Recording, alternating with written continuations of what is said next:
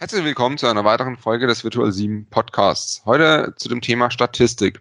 Ich denke, Statistik ist ein Thema, das in den letzten Tagen sehr viele beschäftigt hat. Wir befinden uns mit Mitte Juni 2020 mittendrin in der Corona-Krise, die in der letzten Zeit sehr viel mit Statistik zu tun hatte. Es gab Statistiken über so viele Dinge, die sich irgendwann wieder verändert haben. Und wir wollen einmal ein bisschen beleuchten, was ist Statistik, welche Fehler können da gemacht werden oder warum ist es nicht so, dass eine Statistik immer falsch ist, nur weil sie im Nachhinein dann andere Werte hat. Dazu habe ich zwei Gäste den Peter, den ihr schon einmal in unserem Podcast zum Thema R gehört habt, und den Jan. Wollt ihr euch einfach beide mal kurz nochmal vorstellen, auch für Leute, die zum ersten Mal einsteigen? Ich würde sagen, Peter, fang du einfach mal schon als erfahrener Hase mal an. Hallo, mein Name ist Peter Meissner und ich bin hier bei Virtual 7 Data Scientist, also Senior Technical Consultant, aber ich arbeite Data Scientist. Ich habe irgendwann mal Politik studiert, eine ganze Weile mich auch in der Wissenschaft rumgetrieben und da Forschungsprojekten mitgearbeitet. Bin jetzt schon ein Weilchen Industrie und genau,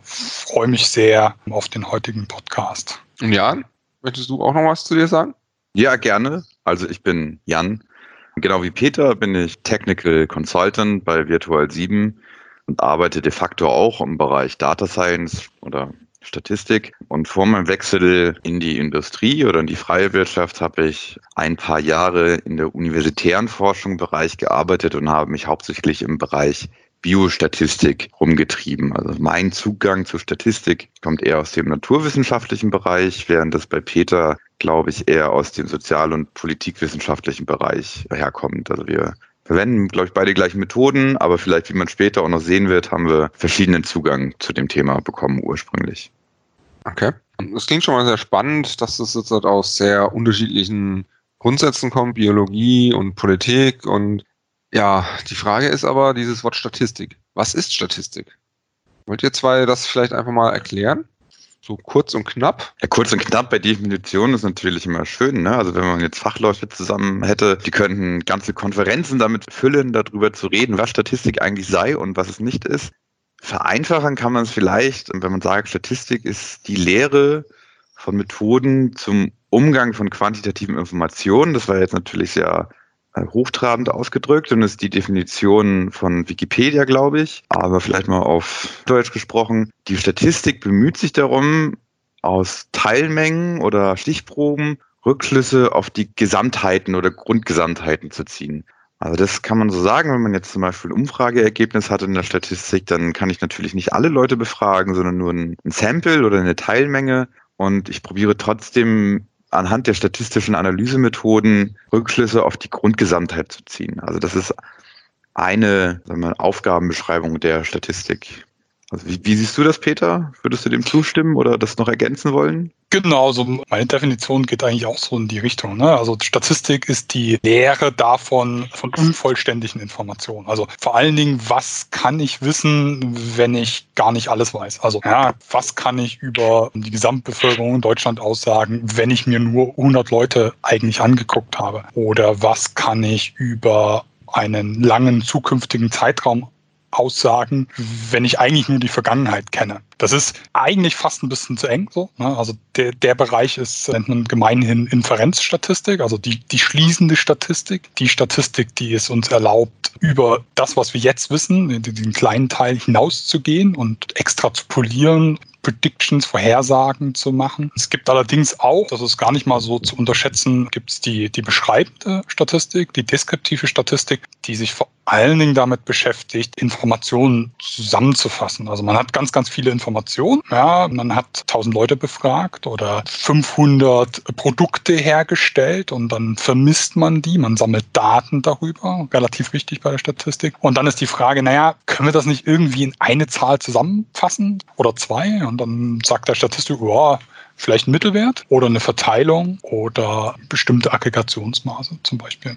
Genau, also dem würde ich auch zustimmen. Aus der biologischen Sicht, sage ich mal, ist, wenn jetzt eine, eine klassische Versuchsauswertung, was habe ich da überhaupt gesehen? Ich habe 1000 Messreihen gemacht zu irgendwelchen Pflanzen vorkommen oder so, die will ich dann natürlich zusammenfassen, dass ich sage, die Pflanze kommt häufiger vor als die andere. Dann wäre das ein klassisches Beispiel von beschreibender oder deskriptiver Statistik. Wenn ich das aber jetzt jedes Jahr mache, vier Jahre habe ich das gemacht, eine Vorhersage treffen, welche Pflanzengemeinschaften da auftreten werden, wenn sich gewisse Einflüsse ändern, so, dann ziehe ich die Schlüsse zwar auch aus der deskriptiven Statistik, aber das wäre dann die Inferenzstatistik. Also die Übergänge sind natürlich wie, wie überall fließend und es gibt keine 100-prozentige Abgrenzung, aber das würde ich auch so sehen als die zwei großen Haupteinsatzfelder oder Teilbereiche. Samayan, du hattest jetzt schon Stichproben ja. geredet, auch Sample genannt im Englischen. Was, was ist eine Stichprobe? Also eine Stichprobe ist eine lückenhafte Befragung oder eine lückenhafte Untersuchung der Grundgesamtheit oder der Gesamtheit. Also wenn ich jetzt eine Aussage darüber machen muss, ne, die Sonntagsfrage, die man, was würden Sie wählen, wenn diesen Sonntag Bundestagswahl wäre? Als Statistiker ist es oder als Umfragegestalter wäre es mir natürlich am liebsten, ich könnte alle 82 Millionen Bundesbürger befragen und dann hätte ich wahrscheinlich eine relativ genaue Aussage, wie sonntags gewählt werden würde, wenn Bundestagswahl sein würde. Das geht natürlich nicht so. Also das hier wären in dem Beispiel die 82 Millionen Leute, wären meine Grundgesamtheit, also alle oder alle Wahlberechtigten, das sind ein paar weniger. Und ich habe natürlich aber nicht die Möglichkeit, alle zu fragen, sondern ich kann nur stichprobenartig vielleicht 1000, 2000 oder so befragen. Ne, das ist das, was man dann die, die Stichprobe nennt. Oder eine Teilmenge oder zu Englisch, was aber trotzdem oft im Deutschen benutzt ist, das Sample oder Subsample. Ne, also das ist so, so der Unterschied. Und daraus hingehen will ich dann die Rückschlüsse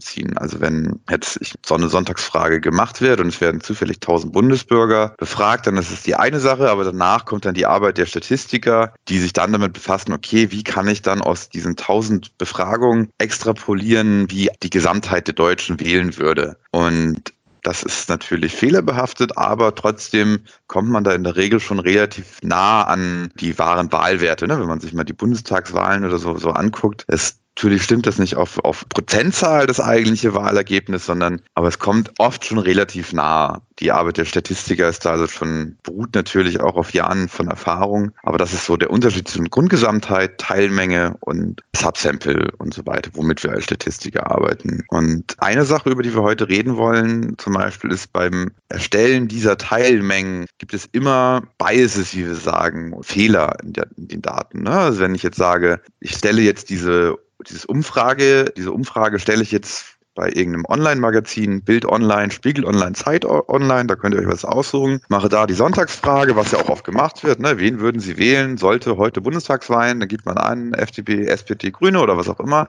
So. Und darauf soll ich dann Rückschlüsse ziehen auf die Gesamtbevölkerung. Und hier ist natürlich schon ein ganz großer Bias drin. Oder vielleicht kann Peter das heute gleich nochmal genau erklären. Aber hier frage ich ja nicht zufällig die Deutschen, sondern ich frage die Leute, die Spiegel Online lesen. Also es ist dann, ich habe dann eigentlich nur ein Subsample oder eine Teilmenge der Spiegel Online-Leser, die gewillt sind, diese Umfragen zu beantworten. Und von da aus hingehen möchte ich dann aber eine, eine Gesamtaussage für die deutsche Bevölkerung treffen. Und das ist dann natürlich schon relativ knifflig. Und hier hätte man so einen Umfrage-Bias oder Sampling-Bias zu Englisch. Und vielleicht magst du dazu was erzählen, Peter? Ja, es ist ganz cool. Es ist halt keine Zufallsstichprobe. Die Leute, die ausgewählt wurden, sind nicht zufällig, sondern die haben, die sind besonders. Das sind halt Spiegelleser. Das sind Leute, die online sind. Das sind Leute, die Lust haben, an so Umfragen teilzunehmen. Das ist soweit nicht schlimm, das ist okay. Jeder darf das sein, jeder darf das so halten. Aber es wird halt schwierig, wenn diese Eigenschaften, zusammenhängen, wenn die korreliert sind zum Beispiel, können wir später nochmal drauf, drauf kommen, mit anderen Eigenschaften, die uns interessieren. Ja, zum Beispiel das Wahlverhalten. Und das liegt bei sowas zum Beispiel nahe, ja, dass vielleicht die Leute, die sehr viel online sind, nicht die, nicht zwangsweise die konservativsten Wähler sind. Dann wird es schwierig, halt auf die Grundgesamtheit, auf das, was mich interessiert, Rückschlüsse zu machen. Also nochmal zusammengefasst wäre es prinzipiell so, es gibt eine Gesamtmenge von der Sonntagsfrage weiterreden. Du hast die Anzahl an Wahlberechtigten in Deutschland und eigentlich müsstest du alle befragen. Aber so ein Sample, eben die Stichprobe heißt, du hast eben nur die Möglichkeit, Anzahl X zu befragen. Und wenn ich das jetzt mal so richtig verstehe, ist es ja auch davon abhängig, wenn ich jetzt anfange und befrage 100 Leute, habe ich vielleicht ein Ergebnis, wo Partei A mit 20 Prozent und Partei B mit 30 Prozent rauskommen.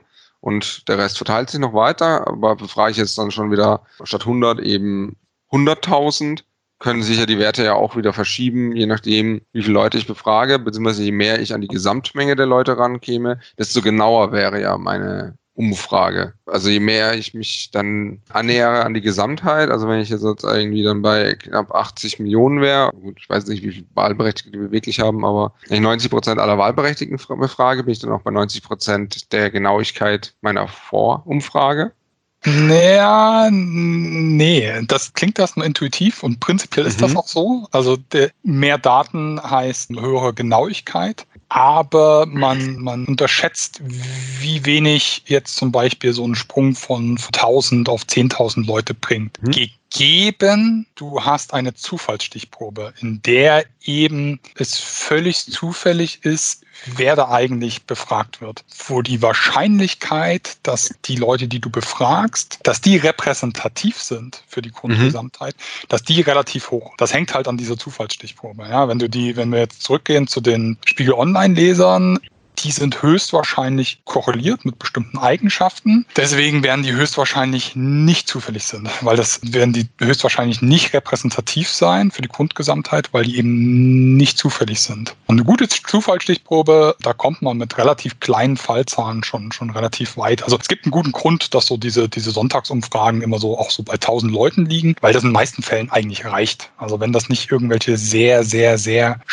spezifischen Fragen sind, dann sollte man dann eine ausreichend gute Genauigkeit hinbekommen. Okay, also was macht dann aber eine Zufallsstichprobe aus? Weil für mich wäre das ja jetzt ja, wenn ich zum Beispiel theoretisch gesehen hingehe und sage, ja, auf Spiegel Online, ich zeige nicht jedem, der kommt, sondern programmiere etwas random, das eben einfach mal zufällig sagt, okay, ich zeige nicht jedem die Frage an, sondern nur genau. vielen, habe ich ja auch eine Zufallsstichprobe, oder nicht? Genau, das, was du jetzt sagst, intuitiv ergibt es Sinn, aber jetzt machst du zwar eine Zufallsstichprobe, ja, das ist richtig, weil da ist ein mhm. Zufall drin, aber du machst jetzt eine Zufallsstichprobe von einem Subsample. Also du kriegst den Bias nicht raus, dass du in einer Untergruppe, nämlich die der Spiegel Online-Leser, dann eine Zufallsstichprobe machst. Und hier wäre jetzt dieses zufällige Element, würde der ganzen Sache jetzt höchstwahrscheinlich nicht helfen, so erstmal, weil jetzt nur, wie gesagt, nur zufällig einzelne Spiegel Online-Leser aussamples. Wogegen das aber helfen könnte, das ist zum Beispiel auch bekannt, dass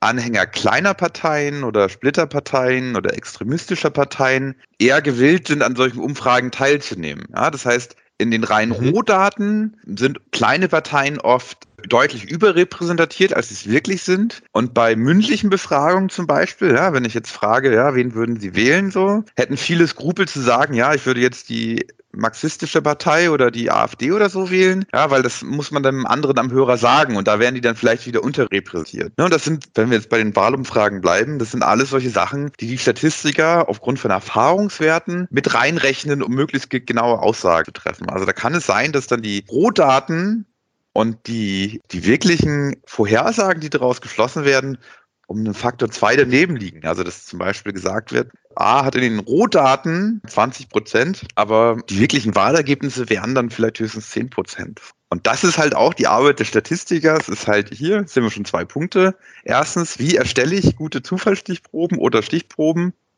Ich kann ganz, ganz schwer, kann ich eine 100% Zufallsstichprobe haben. Man kann sich Mühe geben, so, aber wie komme ich da am nächsten ran? Und dann zu erkennen, welche Fehler habe ich da drin und wie kann ich die rausrechnen. Also das sind so die bei Umfragen, bei solchen Sachen, das sind die drei Einsatzschwerpunkte des Statistikers. Mhm. Okay. Es ist jetzt hier immer wieder dieses Wort gefallen, Bias. Wollt ihr das vielleicht nochmal kurz beschreiben? Weil ich glaube, nicht jeder weiß sofort, was damit gemeint wäre.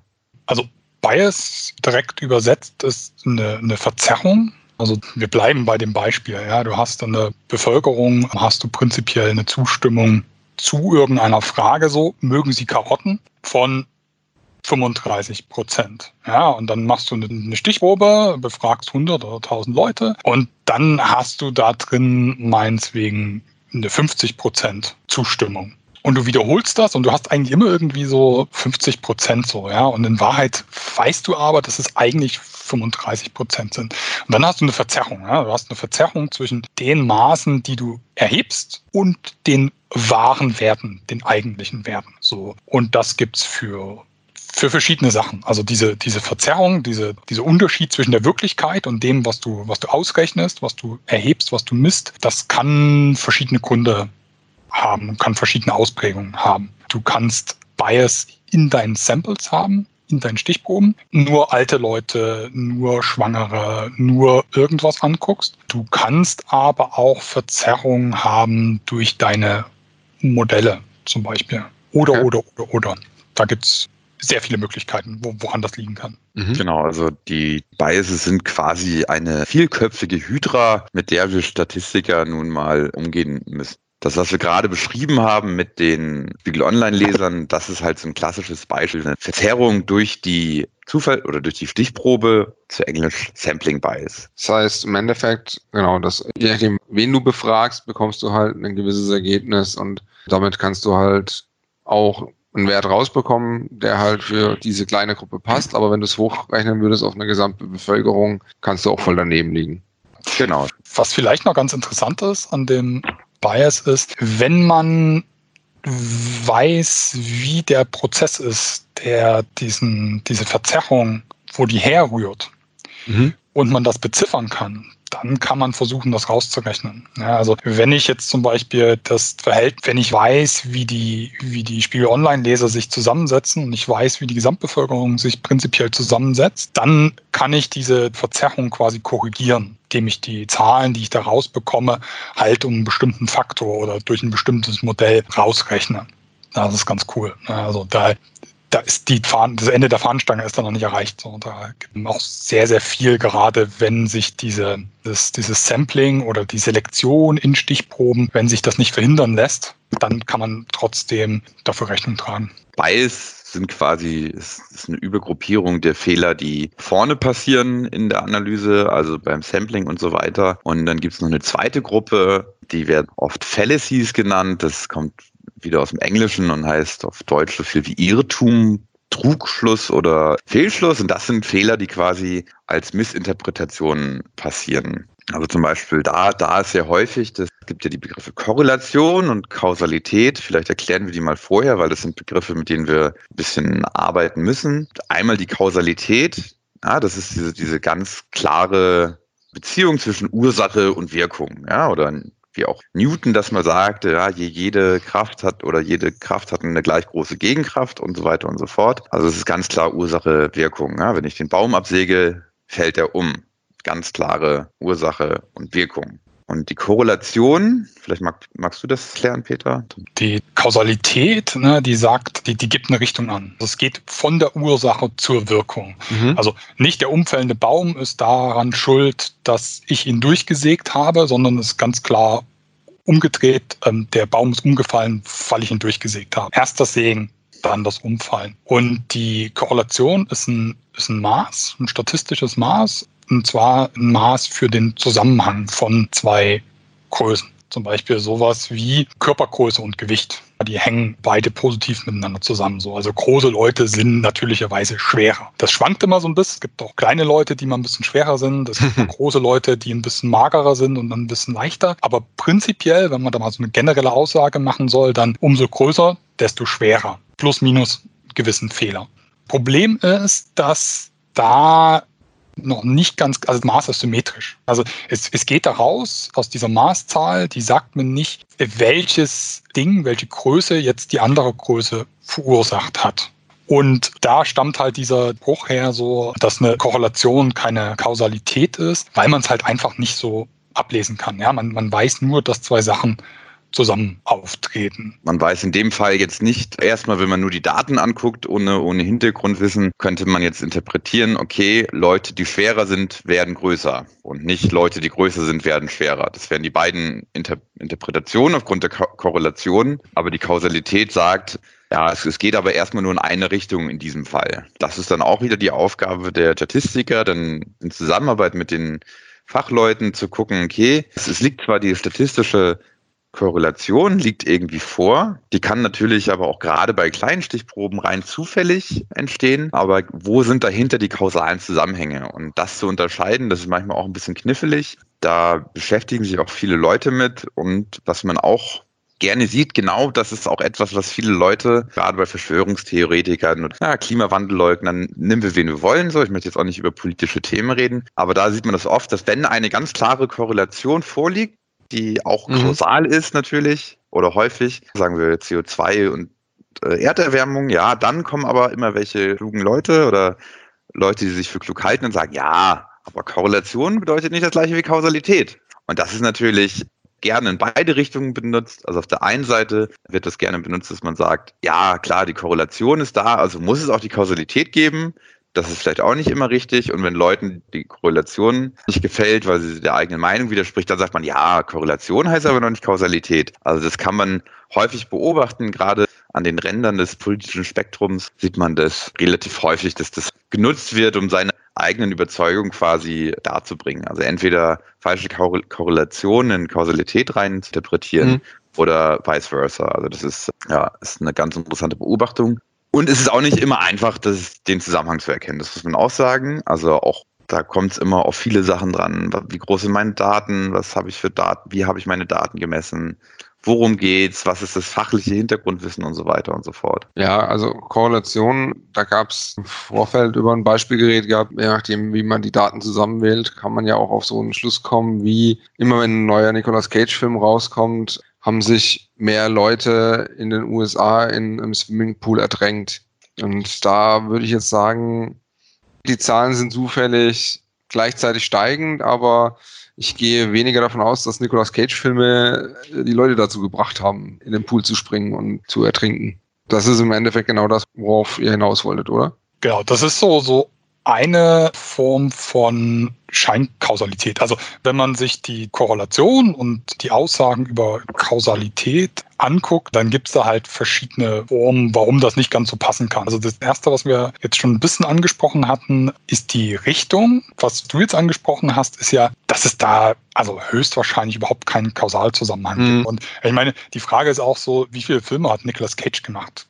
20. Das heißt, du hast 20 Messpunkte und du hast also im besten Fall eine sehr, sehr, sehr vage Geschichte, wie es dazu kommt, dass die Filme wirklich daran schuld sind, dass die Leute sich in den Pool mhm. ertränken das Ding, was man dann gemeinhin auch macht. Ja, man versucht tatsächlich diesen kausalen Mechanismus. Man hat diese Maße, die korrelieren irgendwie. Dann denkt man, ha, das ist ja komisch. Und dann guckt man sich das genauer an und versucht eine Geschichte, eine Kette von einzelnen Sachen, die miteinander zusammenhängen, zu bauen. Von jetzt zum Beispiel den Filmen zu diesen Selbstmorden. Und dann kann man mhm. zum Beispiel gucken, naja, haben die Leute eigentlich diese Filme geguckt? Das wäre ja. ja. zumindest mal interessant, ja, also dass, dass diese Filme irgendwie tatsächlich eine Auswirkung gehabt haben auf deren Leben. Und so kann man das, kann man das runterbrechen und kann da so ein bisschen zwischen diesen zwei höher gelegenen Maßen kann man wie so eine Badewanne, Kohlmensche Badewanne der Kausalbeziehung da bauen. Das wäre das eine. Das sind diese, das ist so ein bisschen das Ding, dass es immer vorkommen kann, dass bestimmte Korrelationen zwischen zwei Messwerten oder Messwertreihen zufällig auftreten. Da sind wir nicht gefeit. Mhm. Eine andere Sache, die wir schon ein bisschen, was auch eine Scheinkorrelation ist, ist die Richtung. Was macht man da? Da kann man im Prinzip auch anfangen reinzugehen und muss genauer nachgucken. Beispiel für die, für die Richtung ist zum Beispiel, naja, immer wenn die Sonne scheint, beobachten wir, dass viele Leute Eis essen. Immer wenn viele Leute Eis essen, dann wissen wir, dass die Sonne scheint. Genau, das können wir per se mal beobachten. Das ist eine Korrelation, das ist ein positiver Zusammenhang. Die Frage ist trotzdem, scheint jetzt die Sonne, weil die Leute Eis essen gehen? Also fängt deswegen an, die Sonne zu scheinen? Gehen die Wolken weg? Die Sonne sagt, hey, damit es euch besser geht beim Eisessen, scheine ich jetzt? Oder ist es nicht eher so, dass die Menschen das halt überhaupt nicht beeinflussen können, aber hey, wenn die Sonne scheint und es warm ist, dann hätte ich doch jetzt gerne ein Eis, weil das ist kühl und das, das schmeckt gut, das zergeht auf der Zunge. Das kann ich draußen essen im, im Freien. Mhm. Und dann eine dritte Sache, die wir noch nicht hatten, ist die Scheinkorrelation, die dadurch auftreten, also Korrelation, ne? zwei, zwei Sachen treten irgendwie zusammen auf. Und eine Scheinkorrelation, die dadurch auftritt, dass es eine dritte Variable gibt. Es gibt irgendeinen dritten Faktor, der dazu führt, dass beide Sachen passieren. Ein klassisches Beispiel ist da zum Beispiel, man kann beobachten, ich weiß gar nicht, ob man das noch beobachten kann, aber man konnte das eine Zeit lang beobachten, dass überall da, wo es viele Störche gibt, es auch eine hohe Geburtenrate gibt. Mhm. Ganz klar, ne, die Kinder werden vom Storch gebracht, also verursachen die Störche die hohe Geburtenrate. Haben wir immer gewusst. Haben wir immer gewusst. So. Gut, das ist, das ist natürlich Quatsch so, aber die Frage ist tatsächlich, wo kommt denn diese Korrelation her? Ist das kompletter Zufall? Und da ist die Antwort, naja, nicht ganz. Also das Ding ist, also dass es eine dritte Variable gibt, einen dritten Faktor, der sowohl was mit dem Vorkommen der Störche zu tun hat, als auch mit damit, wie hoch die Geburtenrate. Und das ist so ein bisschen der Industrialisierungsgrad, der zum einen dafür sorgt, dass es da keine Störche mehr gibt, weil durch Industrialisierung nicht mehr ganz so viel Platz ist für die Natur. Und zum anderen sorgt er dafür, dass die Geburtenraten einfach runtergehen, weil die Leute mit anderen Sachen beschäftigt sind, vielleicht auch ein höheres Einkommen haben und das wieder dazu führt, dass mhm. Geburtenraten runtergehen. Und was wir beobachten, sind aber diese zwei Sachen, die miteinander korreliert sind. Aber wir müssen halt genauer reingucken, um zu schauen, wie die genau zusammenhängen, wo Kausalität ist. Genau, also es ist keine Zufallskorrelation. Also die Korrelation zwischen der Geburtenrate und der Anzahl der Störche ist im Gegensatz zu dem Nicolas Cage-Film und den mhm. Todesraten mhm. nicht in einem kausalen Zusammenhang, aber ist auch nicht zufällig, weil sie eine gemeinsame Ursache haben, mit der sie auch beide korrelieren.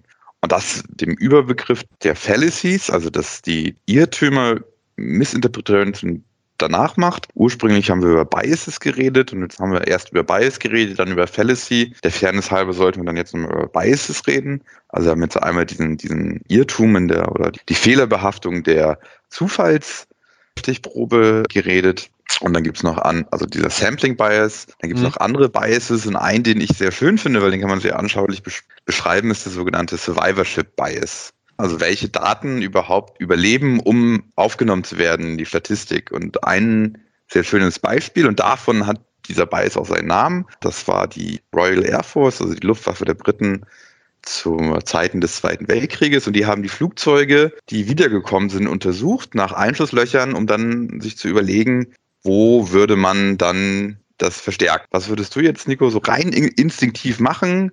Ja, du würdest wahrscheinlich die Flugzeuge da panzern, wo sie die Einschusslöcher haben, weil da werden sie ja offensichtlich. Logisch, ja. Da werden sie ja am öftesten getroffen. Also sollten wir sie da panzern, dann werden sie weniger getroffen und es kommen mehr Piloten nach Hause. Das war ja der Sinn der Sache. Mhm. Dann kam aber gleich ein kluger Mathematiker auf die Idee und hat gesagt, nee, das lass mal lieber, das ist eine blöde Idee, sondern verstärkt die Flugzeuge lieber da, wo sie keine Einschusslöcher haben. Ist jetzt mhm. erstmal vollkommen kontraintuitiv. Also macht ja jetzt erstmal keinen Sinn. Warum soll man die Flugzeuge da stärken, wo sie offensichtlich nicht getroffen werden? Ja, und das ist genau dieser Survivorship Bias, weil es sind nur die Flugzeuge in die Untersuchung gekommen, die zurückgekommen sind.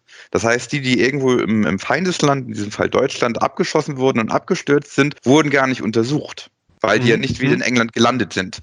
Das heißt, der richtige Schluss daraus war, die zu verstärken, wo keine Einschusslöcher waren, weil da, wo keine Einschusslöcher gefunden wurden an Flugzeugen, die zurückkommen, ist es offensichtlich so, dass wenn die dort getroffen werden, das Flugzeug so stark beschädigt ist, dass es abstürzt.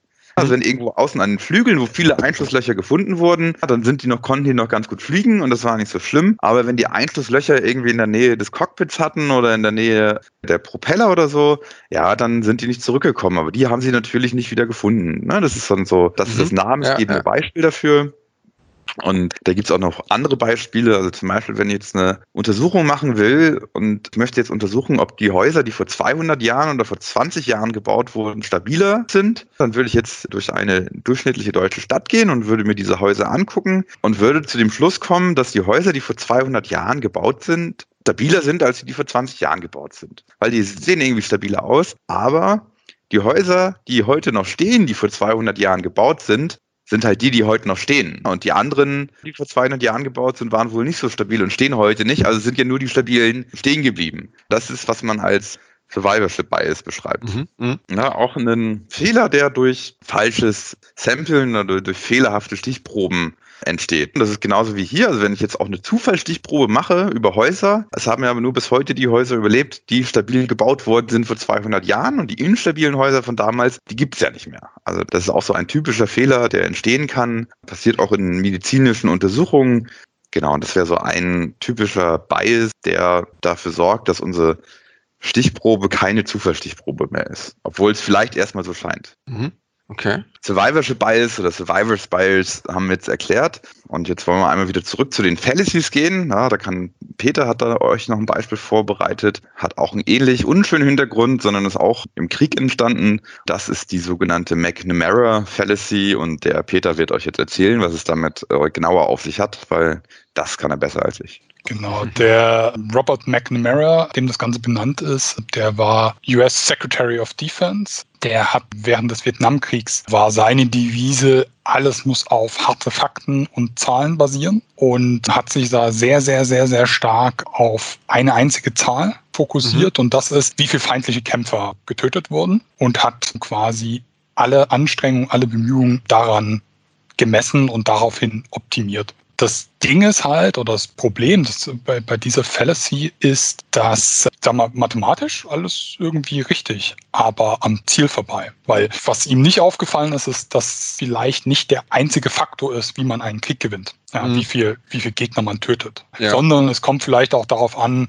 wie viele Leute man selber verliert und wie viel Unterstützung im, im Heimatland man zum Beispiel dadurch verliert, dass man Leute verliert, dadurch, dass es sehr, sehr lange dauert. Oder was passiert auch psychologisch mit dem Gegner, wenn man so sehr hart durchgreift und, und, und, und, und. Genau. Und das hat er einfach aus den Augen verloren, obwohl er sich relativ strikt auf Zahlen und Daten und Fakten verlassen hat. Und genau, das finde ich nochmal so ein schönes, schönes Beispiel, um auch immer so ein bisschen, wenn man Analysen macht, ähm, wenn man mit Zahlen hantiert, ab und zu einfach einen Schritt zurück zu, zu machen und zu sagen so, okay, jetzt nochmal ganz kurz, warum machen wir das? Welches Problem wollen wir lösen und haben meine Zahlen eigentlich was mit dem Problem, an dem ich gerade arbeite, zu tun oder mhm. nicht. Das Big Picture im Auge behalten und ja. sich eben nicht in etwas verlieren, was nichts dazu aussagt, was ich am Ende haben möchte. Genau. Mhm. Und das ist ja auch etwas, was in unserer Arbeit mit den Kunden auch täglich ist. Also wir führen ja eigentlich keine Kriege, aber für uns übersetzt heißt es, das ist ja, wenn wir unsere Datenanalysen machen und wir ganz tolle Analysen haben, und mit ganz tollen Ergebnissen. Wenn ich aber jetzt sage, ich analysiere beim Kunden, einem, nennen wir mal einen Versandhändler, Handtaschenverkäufe und Schuhverkäufe und kann dann hingehen und kann dann sagen, super, ich habe jetzt deine Handtaschenkäufe, habe ich jetzt ein halbes Jahr dran gearbeitet und die sind jetzt zu 10% optimiert und ich gehe dann damit zum Kunden und der sagt, ja, das ist aber schön, ich mache aber 99% meines Umsatzes mit den Schuhverkäufen. Was ist denn damit?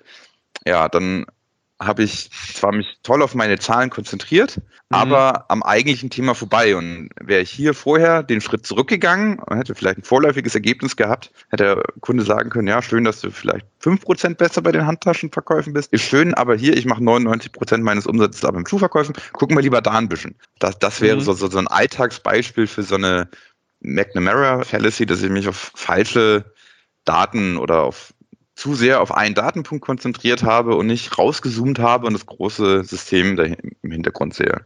Das ist, ist ganz witzig, ne? Also eigentlich so ein bisschen so eine so eine Randfallacy ist, ein bisschen ab von der Statistik. Aber im Alltagsgeschäft ist diese die Rückkoppelung zu der Domäne, zu unseren Kunden, zu um was geht es eigentlich und wie gut ist eigentlich auch einfach gut genug, ist sehr, sehr wichtig. Meistens ist es so, dass man 10.000 Sachen irgendwie gern wissen möchte und zu tun hat. Und dann ist es auch einfach ganz gut, Sachen einfach mal kurz und knackig zu beantworten, zu sagen, so gut genug, nächstes Thema weiter ja, im Kontext.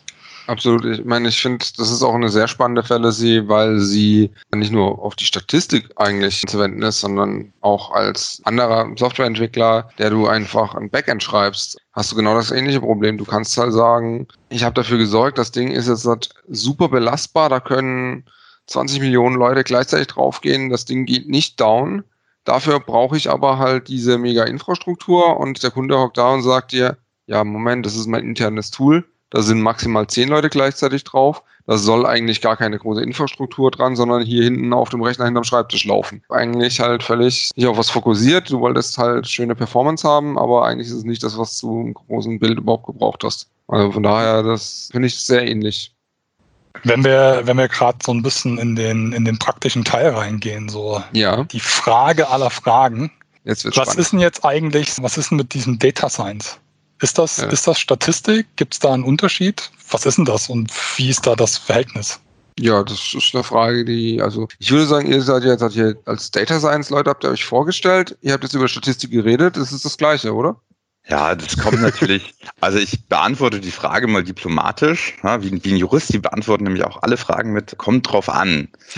ja, man, man könnte jetzt sagen, die Data Science oder die Statistik ist ein, ein Teilbereich des Data Science. Man könnte aber auch sagen, Data Science ist ein Teilbereich von der Statistik. Also prinzipiell spricht man heute lieber von Data Science, da Data Science halt der sexy, moderne Ausdruck äh, ist und das ist auch okay. Und Statistik wirkt so ein bisschen, das hat ja auch immer mit, mit unseren Schul- und äh, Studientraumata zu tun. Also wenn ich jetzt zum Kunden gehe und will dem statistische Analysen verkaufen, dann denkt er zurück an seine drei, dreimal durchgefallene und im Wertefall bestandene Statistikklausur vor zehn Jahren beim BWL-Studium nach. Und um das zu vermeiden, ne, dieses, dieses Flashback-Trauma, reden wir lieber schon von Data Science, Machine Learning oder künstliche Intelligenz, Artificial Intelligence. So. Obwohl die Schnittmengen für uns natürlich groß sind. Also so gehen wir damit im Alltag um und der Peter hat da ähm, etwas bessere Definitionen für euch. Vielleicht kann er das besser abgrenzen als ich. Ich habe nämlich jetzt eigentlich nur geschwafelt.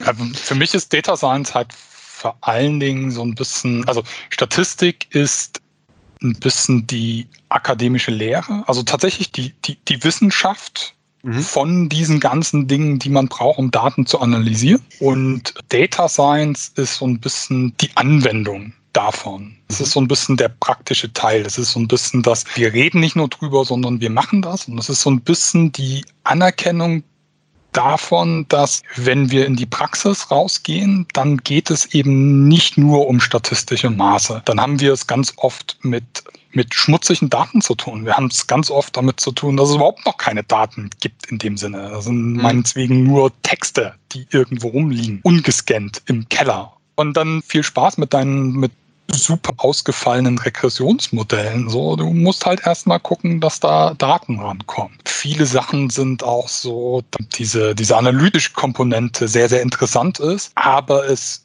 noch viel spannender wird, wenn man das Ganze automatisieren kann, ja, wenn man das Ganze irgendwie hochskalieren kann auf, auf große Daten, auf schnelle, kleine Durchsatzzeit, dann ist auch immer so ein bisschen die Frage, außerhalb der Statistik, naja, Statistik hat halt viel zu tun mit diesen Stichproben und mit, mit der Annahme über Zufallsstichproben. Aber was ist denn, wenn wir einfach keine Stichproben bekommen? Was ist denn, wenn wir tonnenweise Daten im Internet liegen haben und die sind halt nicht zufällig. Wie gehen wir denn damit um? Und es ist so ein bisschen das Ding, dass, dass die Statistik sich da traditionell lange gewehrt hat und gesagt hat, so, ne, das entspricht nicht der reinen Lehre damit fangen wir nichts an. Und daraus auch so ein bisschen die, die Data Science geboren ist. Das ist, das verschwimmt alles sehr viel, aber ich glaube, das ist das, was bei, bei Data Science so ein bisschen mitschwingt. Also eher so dieses anwendungsorientierte, eher dieses auch sagen, naja, vielleicht ist da auch Softwareentwicklung, spielt da auch mit eine Rolle. Ja, das machen wir nebenbei auch. Und vielleicht gibt es da noch andere Dinge, die, die auch wichtig sind. Sei es Kundenkommunikation. ein Großteil mhm. meines Jobs ist es, mit Leuten zu reden über Probleme, rauszukriegen, was sind eigentlich die Fragen, mhm. wo soll es mhm. eigentlich hingehen, wie machen wir das am besten, wie schaffen wir Prozesse, dass die, die Fragen mit Daten beantwortet werden. In einer systematischen, zuverlässigen Art und Weise. Packen wir da Automatisierung rein? Welche Software brauchen wir dafür? Und, und, und, und, und. Und das ist halt ganz viel, was, was in der klassischen Statistik nicht so drin ist. Also für mich Data Science einfach so ein bisschen breiter, ein bisschen praxisnäher und lösungsorientiert, würde ich mal sagen. Also ich, ich, ich würde das auch so sehen. Ich hätte es jetzt nicht so schön beschreiben können, aber Statistik ist eher die, die, der akademische, akademische Herangehensweise und Data Science, ja, ist eher so die quick und dirty, aber lösungsorientiert. Also das ist, sind natürlich auch eng verwandt, aber so würde ich da auch angehen. Genau, und zu dem Bereich Data Science, wenn man Data Science jetzt googeln würde und sich durch Wikipedia oder sonst was klicken würde oder sich YouTube oder was auch immer anguckt, dann würde schnell auf diesen, diese beiden Begriffe Machine Learning und AI oder zu Deutsch KI, also künstliche Intelligenz, Artificial Intelligence, Intelligence äh, stoßen. Und das sind auf jeden Fall ganz zwei hochspannende Themen, die aber wir auch so interessant finden, dass äh, wir, wir der Meinung sind, das äh, hat auf jeden Fall einen eigenen Podcast verdient, in dem wir dann drüber reden werden, was ist Machine Learning, wie passt Machine Learning in, das Kon in, in den Kontext der Statistik und Data Science rein? Und wie kommt man von diesem ominösen Machine Learning, auch Deep Learning genannt, zu diesem noch ominöseren AI? Also was ist es? Was macht man mit AI, KI? Was passiert beim Machine Learning? Keine Angst, wir werden euch nicht mit eine Stunde Formelsammlung vorlesen, sondern wir werden das probieren, Deutsch auszudrücken. Genau, aber da wollen, werden wir mal mit euch drüber reden, was ist das, was macht das, wofür wird das gemacht, welche Anwendungsfelder hat das heute schon und wo wir und andere Experten vielleicht die Potenziale sehen. Also das ist auf jeden Fall ein zu wichtiges Thema, um das jetzt als Randnotiz in diesem Podcast ja. äh, unterzubringen. Im Endeffekt würde ich sagen, ist das mal ein schöner Ausblick, über was wir noch reden werden. Grundlegend nochmal so ganz grob in ein, zwei Sätzen vielleicht das Wichtigste, was wir versucht haben, heute rüberzubringen, zusammenfassen. Also ich würde einfach sagen, dass Peter damit mal kurz anfangen und dann Jan nochmal ergänzt. Genau, also wir haben damit angefangen, dass wir so ein bisschen in die, in die Statistik einge, eingestiegen sind und so ein bisschen versucht haben zu erklären, was das eigentlich ist und wie man statistisch denkt, indem wir irgendwie gesagt haben, hey, es gibt da mal so eine Grundgesamtheit, also irgendwas, was mich interessiert, eine Menge an Leuten, eine Menge an Produkten, eine Menge an irgendwas und dass ich meistens aber nicht alle Daten habe, sondern mir nur so eine kleine Teilmenge angucke.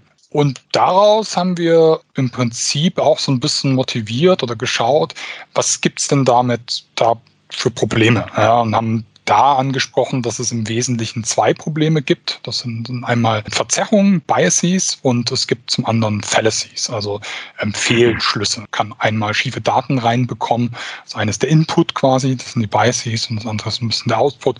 Was man aus den Daten dann macht, das sind die potenziellen Fehlschlüsse. Und dann haben wir uns verschiedene Fehlschlüsse und Biases beispielhaft nochmal ein bisschen angeguckt haben mit der Frage aller Fragen Statistik und Data Science, was ist eigentlich was, haben wir geendet. Das wäre so meine Zusammenfassung. Habe ich was vergessen?